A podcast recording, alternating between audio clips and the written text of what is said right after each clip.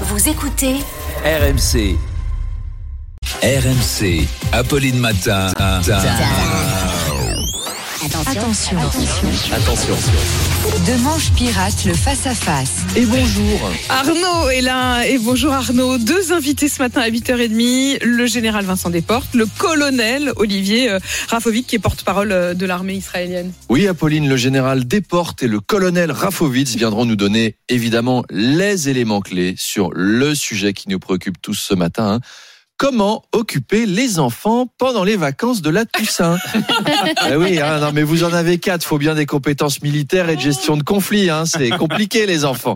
Non, évidemment, on va parler du conflit israélo-palestinien. Bah oui, en même temps, on les imagine pas invités au maternel, nos, Mm. nos deux invités.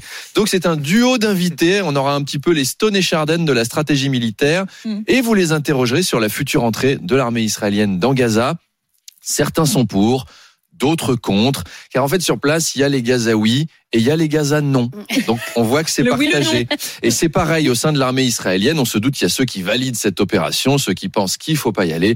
Même chose, on a deux salles, deux ambiances. Alors, Olivier Rafovitz. Ah oui, non mais trois semaines de conflit, hein, on arrive au fond Là, du est, tiroir.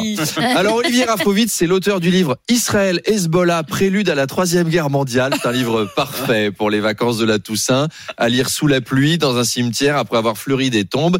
Quant au général Vincent Desportes, il a écrit Lettre aux Français qui croient encore être défendus, c'est-à-dire un autre ouvrage feel good, parfait pour se faire peur à Halloween. Il y a de la joie. Bah oui, il y a de la joie, c'est la fête, c'est les confettis, c'est les paillettes. Rendez-vous pour la grosse déconne à Il y a de 8h30. la joie. Ça va être beau, ça va être, ça va être paisible. La il y a de la paix. Zen.